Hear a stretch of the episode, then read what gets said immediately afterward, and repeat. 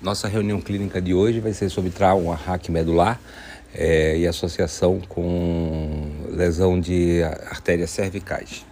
A gente chama então o acadêmico Charles para começar o, a, o caso clínico.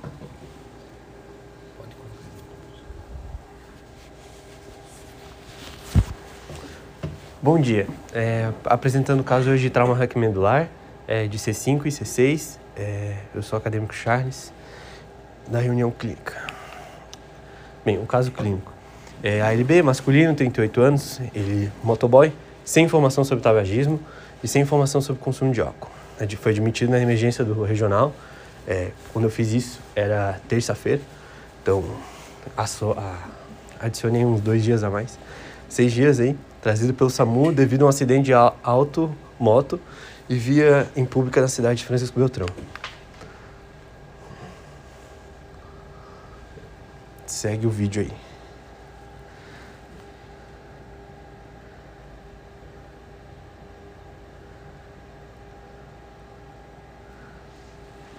Esse é o paciente.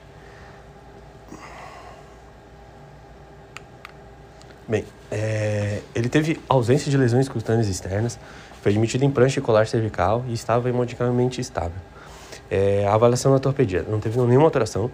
Na avaliação da cirurgia geral, pequena contusão pulmonar sem repercussão clínica. E na avaliação neurológica, ele estava na escala de Glasgow com 15 e na Frankel, o nível sensitivo do motor dele estava em T1, né? ou seja, a partir de T1, até T1. É, na terceira de coluna né, dele, aqui, ó. É, o corte sagital é, a fratura com luxação do corpo vertebral da C5, deslocamento posterior com, é, comprimindo o canal raquiano e fratura do corpo vertebral da CC alinhada. É, agora para cada, cada janela óssea, né?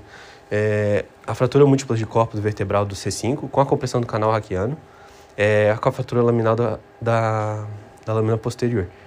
É, vocês conseguem ver aqui ó, que está pressionando. E até o corpo vertebral todo rompeu. Né? É, agora da, da C6, a fratura da lâmina da C6 próximo ao processo espinhoso é, bilateral, né? Ali.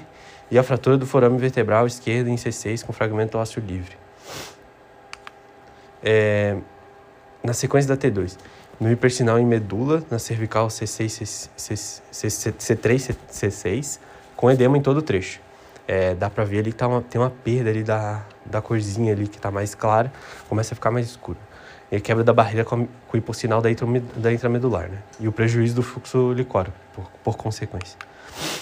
Bem, a evolução do caso. Ele foi transferido para a enfermaria e programada a estabilização para depois ele re realizar a cirurgia, né? É, após a 48 horas de admissão, ocorreu o rebaixamento súbito do nível de consciência e ele foi transferido para a UTI, com a necessidade de ventilação mecânica e intubação, devido à depressão respiratória por provável edema ascendente por traumatismo raquimedular, né, que foi o que eu mostrei no slide anterior. É, a, TC de crânio do dia 10 do 9. O corte axial. A hipodensidade cerebelar, esquerda alcançando topografia do tronco, com edema local comprimido do quarto ventrículo. Não dá nem para ver o, o quarto ventrículo. O hemograma. O que estava alterado está em vermelho, né? Então a hemoglobina dele do dia 10 do 9 estava em 12,79, depois 12,33, depois 14, 11,4,4 e depois 12,9. O, o hematócrito, 38,2%, 35,7%, 37,3%, 38,40%. E depois o volume globular é, é, médio estabilizou ao longo, né? Já a hemoglobina global média é, só teve um, um decréscimo ali é, de 2,4,6 no, no meio ali do quando o paciente estava internado. E é, a concentração de hemoglobina global média também teve uma queda ali no, no meio, né? Que deve ser referente também à, à queda que aconteceu ali. Já os leucócitos dele, né? Ele. Vocês depois vão ver que ele estava fazendo tratamento é, para tratar uma, uma, possível infecção pulmonar. É, os, os leucócitos dele começaram a cair, né? De 24 mil para 17 mil e 400, depois 19 mil, deu uma subida, depois de 15, 15.400. Os segmentados dele estavam altos, né? Por causa também lá, já vendo os hematócritos dele. Os neutrófilos dele ele estavam 96, 88, não tinham dados desse dia. E os linfócitos típicos começaram também, estavam tá, variando bastante, né? 5, 3%, 11 e 12 e 11. É, a ureia, né? É, 73, quando, a, quando ele, assim que ele chegou na UTI, ele depois normalizou para 42, depois 56, 66, a, a proteína C reativa, né, o PCR, 384 no dia 12 e 48 no dia 13. É, tem um título ali também. O potássio, no último dia, ele começou a fazer uma hipercalemia, né, com, com 6,3. E o sódio é, ficou variando ali na margem, né, 148, depois foi para 150, 150, 661, até no último dia, daí foi instituído para ele fazer o tratamento da, da hipernatremia dele, né. É, o cálcio dele manteve normal e os outros não tinham os dados. É, CKMB 38, C, CPK é, 1457. É, a creatinina estava é, em 2, depois variou bastante, né? Indicando aí uma mudança na função renal. 1,32, depois 1,10, ficou estável, né? 1,2. Não alterando mais de que 0,3, né? Depois no dia seguinte. A albumina só tinha também no dia ali, no dia 12, tá? 3,9, assim, abaixo do, da referência. E o ácido lático estava tudo normal. Bilirrubina total, era o que estava alterada, estava abaixo, 0,50 miligramas desse litro. E a, e a gama GT, tá? 86,1 uma unidade de litro. E o TGO, 135, depois caiu para 64, também acima da, da referência e a TGP, 126 e 105. Bem, é, continuando a evolução. O aparelho respiratório, o paciente manteve a expansibilidade, foi entubado ali com a, com a ventilação mecânica invasiva, no modo de ventilação controlada a volume, bem acoplado, fração inspirada de oxigênio 45, a pressão inspiratória final positiva 8. E estava saturando de 90, 96, estava variando, variando bastante. A, piora clínica instável hemodicamente, iniciada na adrenalina, 6 milímetros hora, e idobutamina. E a pressão dele estava em 63 e 109, mas também eu fui vendo lá os prontuários e estava alterando bastante ainda. Não estava ficando estável. É, o aparelho digestório, a dieta interal estava 42 milímetros hora, com boa aceitação, os ruídos hidroaéreos presentes, flácido, depressivo, depressivo, tímpago, e a percussão sem sinais de irritação peritoneal, e sem evacuação no período. É, sem picos febris, é, em uso de sem edema, panturrilhas livres, pulsos pediosos presentes e sem sedação retirada 12 horas. Não despertou, sem abertura ocular, sem reflexos corneanos, pupilas midriáticas e não reagente. É, agora esse aqui é o, o, tecido do dia 12, ou seja, um dia antes do que eu coletei. O, a, ventrícula, a ventricomegalia so, supratentorial não comunicante. A, aqui, ó, é o edema transpendimário. O diagnóstico, né? para o desfecho do caso clínico. Ele teve um traumatismo raquimedular entre C5 e C6 lá. É, o Frankel dele era A é, e ele teve um acidente vascular isquêmico, né? Por dissecação da artéria vertebral esquerda com obstrução traumática do fluxo sanguíneo.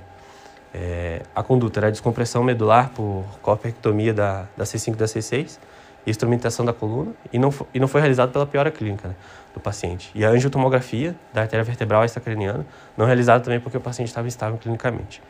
E quando, ele, quando eu cheguei, ele já estava, eles iam iniciar no dia seguinte a evolução para a morte cefálica. E ontem foi já feito o diagnóstico e declarada a morte cefálica do paciente. É isso.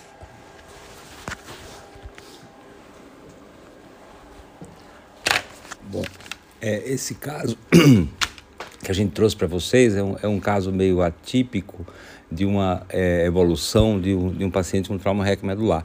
Você é importante o vídeo você identificar a, um, um, trauma de alto impacto. Então esse, esse paciente a, a, teve essa colisão lateral aí com um alto e você vê que ela, ele, é, ele é jogado por cima da, do, do carro e ele vem a, a a cair no, no, no, solo. Então, essa a, admissão né, que, é, que o Charles comentou, é, dessa forma né, de, de ele fazer medida em prancha, colar cervical, é o padrão SAMU. Essas avaliações aqui, ortopédica, cirurgia geral, neurológica, é a equipe de trauma que é feito em todo paciente que é admitido no, é, com trauma. O Glasgow dele, porque ele teve um trauma é, craniano pela, pelo impacto, o, o, trauma de extremidades que ele não tinha, e uma avaliação da, da cirurgia geral, porque ele tinha então um trauma é, a nível de pulmão, que era uma contusão pulmonar, mas era sem repercussão clínica muito pequena. Então, e o, o um trauma é, neurológico, mas na área é, é, medular. O Frankel é, é, a forma de a gente identificar as lesões é, medular. Ela é adotada desde 89. É, hoje em dia a gente já teria uma outra classificação que é Ásia, é uma, uma, sub, uma, uma melhora dessa, do Franco, mas o Franco é mais difundido e mais conhecido. Ele varia de A a E, e aí você vai ter a graduação é, desse Frankel de acordo com o nível de lesão. Então, o Frankel A significa lesão completa, lesão completa clínica. Então, o paciente ele tem ausência de, de movimentos, ausência de, de motricidade é, e alteração e perda da capacidade sensitiva a nível de T1. Então, a gente tem as referências dos dermátomos a nível de mamilo é, T5, então T1 já é um pouco mais alto. Então significa que o paciente estava tetraplégico. Então, e aí a gente tem faz a avaliação inicial, é, como o Charles mostrou, a fratura de corpo, você vê aqui uma fratura luxação, provavelmente esse paciente teve uma lesão em chicote e com isso teve essa essa luxação, ruptura aqui do, dos segmentos da, é, da coluna, são os três segmentos, vocês vão ver isso depois na parte de trauma, são, são três é, segmentos da, da coluna, é, a coluna anterior, a média e a posterior. Ele teve fratura de três, os três segmentos, é uma vértebra instável, deslocamento do fragmento posterior com compressão do canal raquiano. Além disso, ele teve a fratura também da sexta vértebra cervical. Com isso, a gente observa que na quinta vértebra cervical você vê toda uma, uma, uma fratura é, assim, comprometendo todo o corpo. Ele teve uma, uma, uma lesão é, grande em C5 e a fratura de lâmina bilateral. Então, ele tem um comprometimento anterior e posterior da, da, fratura. Em C6, além da fratura de corpo, a gente vê a fratura de lâmina aqui e o deslocamento aqui do, do canal é, vertebral por uma fratura nesse segmento. Então, isso, e além disso, a gente tem a fratura aqui de faceta, você vê que está meio até cavalgado nessa, nessa região aqui. Então, ele teve um deslocamento é, posterior da, da, da, faceta e uma ruptura aqui do canal é, raquiano à esquerda. Então, na avaliação da ressonância magnética, a gente é, para a gente ter a, a avaliação do, do, quadro dele medular. E aí a gente observa em T2, onde o, a, a água brilha em T2, então a gente vai ver que na porção intramedular tem muito líquido. Esse líquido é por conta de um edema. A gente observa que o edema vai desde C3, aqui é C2, em nível de C3, até C C6 por aqui, mais ou menos até aqui assim. E além disso, você vê aqui o inchaço maior é nessa região, ao nível da, da compressão pela luxação. Além disso, você vê também algumas áreas hipointensas é, intramedular, o que fala a favor de que ele está tendo alguma alteração vascular intramedular. Então, não é esse exame é importante para a gente avaliação de prognóstico. Então, pela por esse exame, a gente já tinha comentado com a família, o paciente não ia caminhar, não tinha chance de recuperação e ia permanecer tetraplégico e pelo exame da ressonância. Então, a programação seria fazer cirurgia, estabilização, padrão normal. Como ele teve essa piora clínica súbita, a gente imaginou que pudesse ser inicialmente uma depressão pela, pela uma edema ascendente na medula que fosse até os centros respiratórios, que eles na realidade é, a gente imaginou que pudesse, que é o padrão normal que ocorre num, num paciente com trauma raquimedular, às vezes num nível não tão baixo, mas como ele tinha esse edema que ia até C3, então a gente imaginou que pudesse ocorrer esse edema ascendente. Esse ascendente, ascendente na realidade não era, é, não era por conta disso essa piora clínica, e esse rebaixamento súbito Então isso fala a favor realmente de um quadro mais vascular. E quando a gente foi, foi investigar, foi visto que ele tinha uma, uma área hipodensa grande na, na região cerebelar, com compressão já do, da, em topografia de tronco cerebral, com é, é, assim, ó, quase oclusão do quarto ventrículo à, à, esquerda, no mesmo local onde a gente tinha visto aquela lesão do forame. É, é, vertebral a nível de C6. Então, é, ele, ele teve uma, uma complicação é, não esperada, inusitada, por um trauma raquimedular. É possível, não, é subdiagnosticada e, e que é, é foi uma evolução catastrófica. Então, a piora clínica dele que aconteceu né, acabou levando ao a uma falência é, neurológica e devido àquela compressão do quarto ventrículo formou o que um aumento dos ventrículos supratentorial. Então ele tinha uma, uma ventrículo megalia a supratentorial por, por isso que ela era é, é, não comunicante porque ela tinha uma obstrução na passagem do terceiro ventrículo que está largado. Normalmente a gente vê o terceiro ventrículo em fenda e aí quando a gente vai vai alcançar o quarto ventrículo ele não existe é, é é, então aqueles forames de Lusca, é, do arqueduto de, é, cerebral, então na passagem do terceiro para o quarto ventrículo ele estava obstruído, com isso ocorreu que uma, uma hidrocefalia supratentorial. Ah, além disso a gente viu que o edema transependimário, que é essa coloração de é, mais escura periventricular, que fala a favor de que de uma pressão do líquor é, nos ventrículos, empurrando para dentro do parênquima. Então forma essas, essas alterações aqui, é, dessas hipodensidades periventricular, principalmente mais em corno occipital, onde a compressão era maior porque o, o, a lesão era infratentorial a nível de cerebelo. E aí esse desfecho não é um desfecho é, que, que a gente observe em paciente jovem, raco medular, sem fator é, de risco a, que a gente pudesse nenhuma outra comorbidade e ele acabou fazendo essa, essa, essa aqui na verdade foi uma suspeita dessa obstrução traumática pelaquela lesão ali que a gente pudesse ter imaginado uma dissecção de artéria vertebral, que a Carla daqui a pouco vai comentar sobre o artigo, e ele acabou não confirmando o diagnóstico, que foi uma pena, pela justamente essa instabilidade que aconteceu. O, essa evolução toda do paciente foi em torno de uma semana. Então, é, quarta-feira, é, agora, é que se completou uma semana do início do, da ocorrência do trauma, ele estava já é, iniciando o protocolo de morte encefálica. É, e, e, essa, essa confirmação do, do diagnóstico seria importante para a gente ter essa certeza. Então, ficou na presunção. Então, aí é um, é um caso que a gente traz para justamente vocês entenderem a dinâmica, pensar nessa essa possibilidade da dissecção de um componente arterial que ele pode se, é, ocorrer até em repouso. A gente teve já alguns pacientes que tiveram não uma ocorrência traumática, que fica fácil de você pensar, mas de modo é, até espontâneo. E, essa, e esse trauma necessariamente não precisa ser um trauma é, tão intenso como ocorreu. Às vezes é uma recreação, às vezes é uma praticando algum esporte mais leve. Teve uma vez um paciente que estava fazendo surf e ele teve uma, uma queda da prancha e acabou, não teve repercussão é, a nível de, de estruturas cervicais, mas ele acabou desenvolvendo é, o, o, quadro. Tão abrupto assim, em torno de. Foi mais ou menos 48 horas após o trauma é que ele desenvolveu é, é, esse episódio, dessa, dessa isquemia é, cerebelar. É, é isso aí. Alguma questão? Doutora Samira? Queria perguntar para o para o Charles e para os demais colegas aqui, vocês repararam lá, coloca na, naquele slide da, dos, dos exames, né? O que, que chama muita atenção aqui, né? E esse sódio aumentado. O que, que vocês acham sobre isso? Por quê? O que, que aconteceu? O que que, né? O diabetes insípidos, o diabetes insípidos pela própria, pelo próprio trauma, né? Então, deem, é, é, atentem para isso, sempre, né?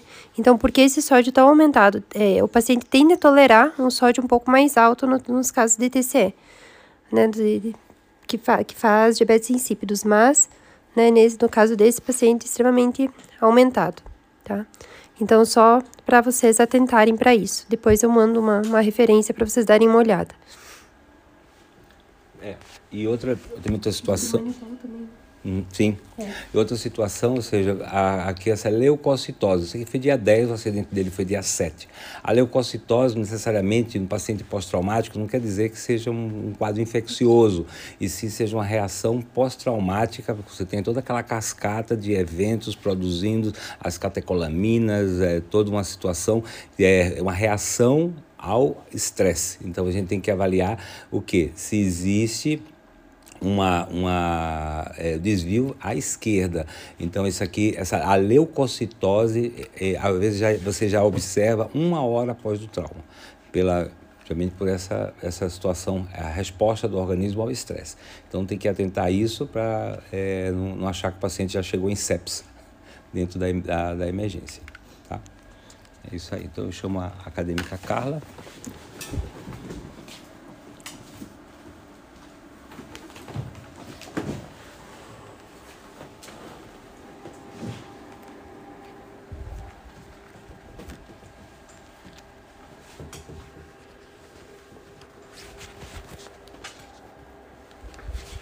Então, bom dia, meu nome é Carla. Eu vou falar sobre a dissecção arterial traumática de vasos crânio-cervicais.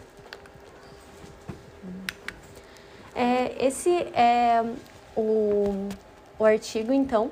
O nome dele é Dissecção Arterial Traumática de Vasos Crânio-Cervicais. É relato de casos e revisão de literatura. O doutor pediu que eu não falasse sobre os relatos de caso, então eu vou focar na parte da revisão de literatura. Os autores são Guilherme Finger, Tobias do Nascimento, Júlia Tessaro, é, Eduarda Stephanie, Maria Eduarda Gripa, Eduardo Tisbierek, Luiz Carlos Marrone e Carla Rinkowski. Esse artigo ele foi publicado na revista Arquivos Brasileiros de Neurocirurgia, no volume 40, é, número 3, em 2021. Mas a data de publicação dele é de 26 de novembro de 2020 para publicação online. Então, sobre a introdução. É, uma dissecção arterial ele é um deslocamento, descolamento entre as camadas da parede arterial e isso vai criar um falso trajeto de sangue. As é, repercussões disso vão ser é, uma perfusão inadequada das áreas que essa artéria irrigava e também pode causar sangramentos. É, a mortalidade dos casos traumáticos ela varia entre 20% e 40%, mas isso vai depender dos outros traumas que estão associados a essa dissecção. É, é uma etiologia subdiagnosticada do é, AVC e é, deixa sequelas neurológicas de 40% a 80% dos pacientes. Um pouco sobre anatomia arterial, então, é, o artigo ele foca em duas artérias, que é a artéria carótida interna e a artéria vertebral. Sobre a carótida interna, então, ela é, tem sua origem na é, divisão da artéria carótida comum e ela vai até a parte intracraniana, onde ela se divide na artéria cerebral anterior e artéria cerebral média. Durante seu trajeto, ela é dividida em sete segmentos de C1 a C7 e pela classificação de Boutillier, é, o, os segmentos são C1 cervical, C2 petroso, C3 lácero, C4 cavernoso, C5 clinoide, C6 oftálmico e comunicante C7. É, sobre a artéria vertebral, então, ela tem sua origem na artéria subclávia e ela vai também até é, a parte intracraniana, onde ela se junta com a outra artéria vertebral, formando a artéria basilar. Ela é classificada em quatro segmentos de V1 a V4. Sobre a epidemiologia, então.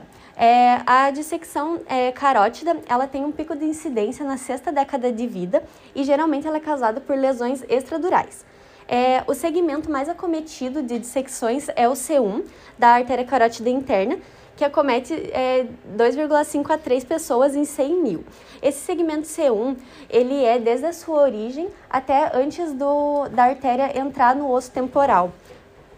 É, e a dissecção vertebral, então, ela tem uma é, homogeneidade maior de incidência entre a terceira, quarta e a sexta década de vida, e geralmente essa dissecção é causada por lesões intradurais. É, agora, sobre é, as vítimas de trauma crânio-cervical, é, de todas essas vítimas, 1,7 a 4,9% vão sofrer dissecção ou da artéria carótida interna ou da artéria vertebral. E 6,5% vão sofrer uma lesão combinada dessas duas artérias. É, a real incidência é, de dissecção por trauma ela pode ser muito maior, é, e isso porque o diagnóstico ele geralmente só é estabelecido depois que o paciente começa a apresentar os sintomas. É, e isso pode demorar um pouco, é, então não entra nessa é, incidência de dissecção. É, mas é, os sintomas daí vão ser por isquemia, por dissecção progressiva, sintomas tromboembólicos ou sangramento. Sobre a etiologia, então. As dissecções de artéria carótida interna, elas geralmente são causadas por traumas crânio-cervicais penetrantes ou contusos. É, os traumas contusos, eles geralmente são associados com uma cinemática grave e com trauma direto na região cervical. Então, o principal exemplo são as colisões automobilísticas. E também, é, e os traumas penetrantes, eles geralmente estão relacionados com as fraturas da base do crânio. Sobre as dissecções da artéria vertebral, elas não necessariamente são associadas a um trauma muito grave, como o doutor já havia comentado. Então, até manobras de manipulação da coluna vertebral ou mesmo manobras de valsalva já podem causar uma dissecção de artéria vertebral. E também, é claro, fraturas ou luxação da coluna podem também ser causas. Sobre a patogênese, então, só relembrando um pouco, é, as camadas da parede arterial são é, o endotélio ou camada íntima, a camada muscular média e a camada adventícia. E uma dissecção seria uma ruptura ou separação dessas camadas. As dissecções são de dois tipos. Temos a subíntima, que ela é causada é, entre a camada íntima e a camada muscular média, e também tem a dissecção subadventicial, que ela é causada entre a camada muscular média e a adventícia. No caso da dissecção subíntima, ela geralmente vai estar relacionada a uma estenose dessa artéria, e a dissecção subadventicial vai estar relacionada com pseudoneurismos. Sobre a dissecção da artéria é, carótida interna, ela normalmente acontece nos dois primeiros centímetros após o bulbo carotídeo. Isso seria naquela parte C1 também da artéria, que é entre a sua origem e a entrada no osso temporal. É, a dissecção de artéria vertebral ela é mais suscetível no ponto de entrada dessa artéria no forame transverso de C6. Então, quando ela entra na coluna é, cervical. Sobre as manifestações clínicas, então, nas primeiras 24 horas após o trauma podem acontecer alterações neurológicas, mas apenas 10% dos pacientes é, já vão chegar ao hospital apresentando esses sintomas. É, os sinais clínicos de alerta, é, eles é, que são esses sintomas que aparecem, eles geralmente é, já estão relacionados a uma maior gravidade desse quadro e é, todos esses são indicações de realizar um exame de imagem para é, investigar melhor esse diagnóstico. Esses sintomas são hematoma cervical, um infarto cerebral que vai ser identificado por uma tomografia computadorizada, fratura de Lefort 2 ou 3, que são aquelas fraturas faciais, é, a escala de coma de Glasgow menor do que 6 pontos e também as fraturas de base do crânio. É, Agora, sobre a dissecção de carótida, ela geralmente tem uma tríade clássica de sintomas, que é a dor em região cervical, em face e em cabeça, a síndrome de Horner, que é uma interrupção da inervação do olho e da face. Isso vai gerar é, essa síndrome que vai cursar com pitose palpebral, miose e também é, anidrose né, da região da face é, também pode causar isquemia retiniana ipsilateral, que geralmente vai ser causada pela embolização da artéria oftálmica. É, esses três componentes, é, mesmo sendo uma tríade, só um terço dos pacientes vai apresentar é, todos esses sintomas concomitantemente. É, e na, artéria, na dissecção de artéria vertebral, os sintomas eles são um pouquinho diferentes, é, são dor cervical e occipital muito intensas e com sintomas de isquemia cerebelar, como a vertigem e a digiadococinesia. Agora, sobre os exames de imagem, eles vão ser realizados em todos aqueles pacientes com os sinais clínicos e é, temos primeiro a angiotomografia computadorizada. Esse é o exame mais adequado para fazer a triagem de pacientes que passaram é, por traumas, então politraumatizados. É, ele vai permitir a visualização do parênquima cerebral, então você vai poder visualizar sinais de infarto, é, sinais de obstrução de vasos cervicais e também avaliar como está essa vascularização cerebral. Uma limitação desse exame é a exposição à radiação, então isso deve ser levado em consideração principalmente em crianças, adolescentes e gestantes. É, uma outra limitação é que, é, em caso de hematomas é, intramurais, que são é, aqueles hematomas na camada média, eles vão gerar uma imagem hipodensa na angiotomografia.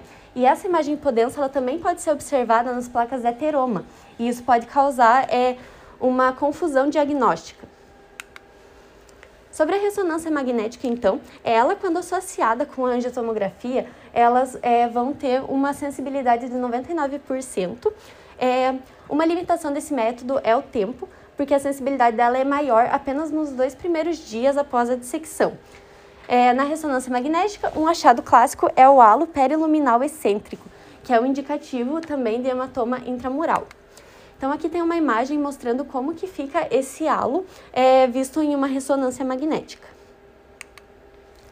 Tem também a arteriografia, que esse sim é o padrão ouro para diagnóstico das dissecções é, em traumas crânio-cervicais.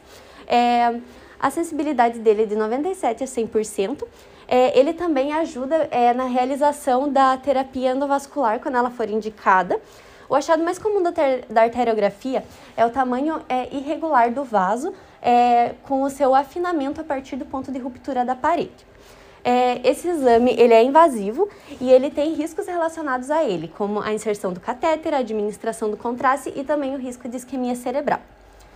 Aqui eu trouxe uma imagem para mostrar como que fica o exame da arteriografia no caso de uma dissecção. Então, você pode ver que até aqui a artéria vem seguindo é, o seu curso normalmente e aqui o lumen já fica é, bem afinado é, nessa região, que é onde ocorreu a dissecção.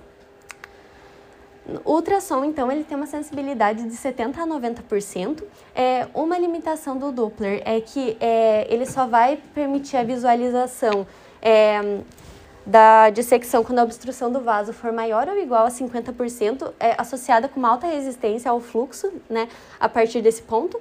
É, Para é, dissecção da artéria carótida interna, é utilizado o Doppler transcraniano e ele geralmente é utilizado em casos de traumatismo crânioencefálico. É, nesse Doppler transcraniano, os achados eles vão ser é, assimetria de maior de 25% na velocidade de fluxo e redução do índice de pulsatibilidade. É, e isso vai mostrar que é, o fluxo é, nesse lumen ele está muito comprometido e isso sugere uma dissecção da artéria carótida interna também. Sobre o prognóstico, então, é, 25% dos pacientes é, com dissecção traumática, é, tanto de carótida interna quanto de artéria vertebral, eles vão vir a óbito. Mas isso é em casos em que o tratamento ele não foi instituído antes da manifestação dos sintomas. É, e nos casos dos sobreviventes, é, eles podem ficar com sequelas neurológicas. No caso de lesões é, vertebrais, 25% deles vão ter lesões, e no caso de lesões carotídeas, 45% deles 40% deles vão ter sequelas neurológicas. Mas tem alguns estudos que sugerem que quando o paciente ele é tratado ainda na fase assintomática, é, a incidência de isquemia cerebral é de apenas 6%. Agora sobre o tratamento. A maioria dos pacientes ela vai é, utilizar o tratamento conservador. E ele é feito com terapia antitrombótica, com anticoagulação ou com a terapia antiplaquetária. É, esses dois tipos é, de terapia eles são equivalentes no, é, quanto à redução das sequelas e eles não aumentam o risco de sangramento. É, o tratamento ele deve ser iniciado o mais rapidamente possível e ele vai ser é, mantido por um longo período, isso para evitar é, futuros eventos tromboembólicos. É, é, importante falar que a trombólise intravenosa, essa sim é contraindicada por causa do seu risco de sangramento é, no local em que o vaso sofreu a dissecção. Então, é, como que é feito? A anticoagulação é feita pela via parenteral com heparina não fracionada. A dose de manutenção ela vai ser ajustada de acordo com o TTPA, que ele tem que ficar entre 50 e 70 segundos. É, e é, após isso, a anticoagulação oral vai ser mantida por 3 a 6 meses e o RNI vai ser o que vai controlar né, é, essa anticoagulação e tem que ficar entre 2 e 3. E a terapia antiplaquetária ela é diferente, ela é feita com ácido acetil salicílico 100mg por dia e clopidogrel bisulfato 75mg por dia. É, o tratamento endovascular agora. É, 16,3% dos pacientes vão ter falha na é, terapia medicamentosa e vão precisar de algum outro tipo de terapia, ou a endovascular ou a cirúrgica. É, e as indicações especificamente para o tratamento endovascular são é, transecção completa do vaso, né, com a extravasamento de sangue para o pescoço, sintomas recorrentes apesar do tratamento, então a falha terapêutica, quando o paciente apresenta hipoperfusão cerebral, quando o paciente tem alguma contraindicação de anticoagulação, por exemplo, uma hemorragia cerebral prévia, é, pacientes é, que têm pseudoneurismas ou sintomáticos ou expansivos. É, as modalidades da terapia endovascular, então, é, você pode utilizar de embolização com mola assistida por estente reconstrutivo ou a colocação de um estente é, com fluxo desviado. Aqui eu trouxe uma imagem também para mostrar como que é, fica a angiografia do vaso antes e após o tratamento com o estente. O tratamento cirúrgico, então, ele vai ser reservado para lesões mais complexas que não podem ser tratadas pela técnica endovascular. É, as modalidades são obliteração arterial por ligadura cirúrgica ou a reconstrução do sistema carotídeo é, por bypass. E é, conflitos de interesses, os autores eles não têm nenhum conflito de interesses a declarar. E essas aqui são as referências do artigo. Alguma questão do alguém queira comentar? Não?